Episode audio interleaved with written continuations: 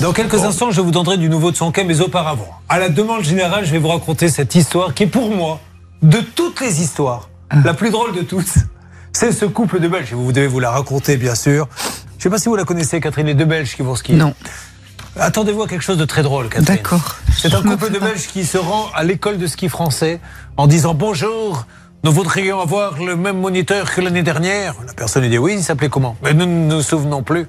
Bah oui, mais alors comment je peux faire? Euh, C'était un homme ou une femme? C'était un homme. Ok, mais enfin, il y en a 240. Il avait euh, quelque chose de particulier, je sais pas, qui pourrait nous permettre de l'identifier? Mais bien sûr, il avait deux anus. Pardon? Deux anus Mais pourquoi vous dites ça? Mais parce qu'à chaque fois qu'on skie avec lui, quand il croisait un collègue, le collègue lui disait Comment ça se passe avec tes deux trous de cul? Celle-là, je, peux me la raconter 60 fois par jour.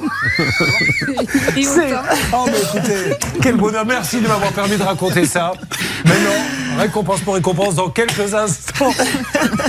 En plus, j'imagine le moniteur avec maître de Comont et moi-même, tu sais.